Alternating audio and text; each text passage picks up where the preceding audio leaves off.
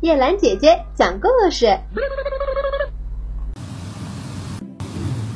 病狮，一头年老体弱的狮子，无力自行觅食，只好躺在洞穴中。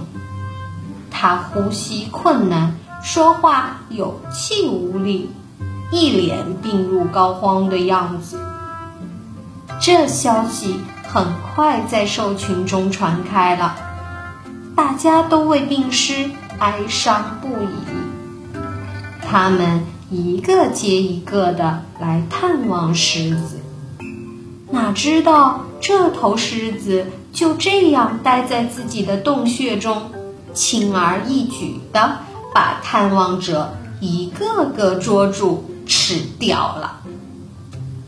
狐狸对这事情有些怀疑，最后也来看个究竟。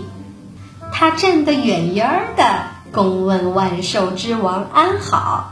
狮子道：“哦，我最亲爱的朋友是你呀，为什么站得那么远？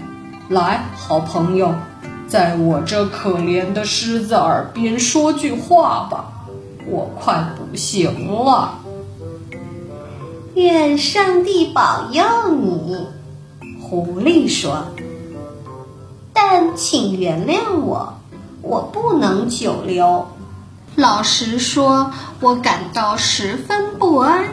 我看到的都是走进去的脚印儿，而没有看到走出来的。”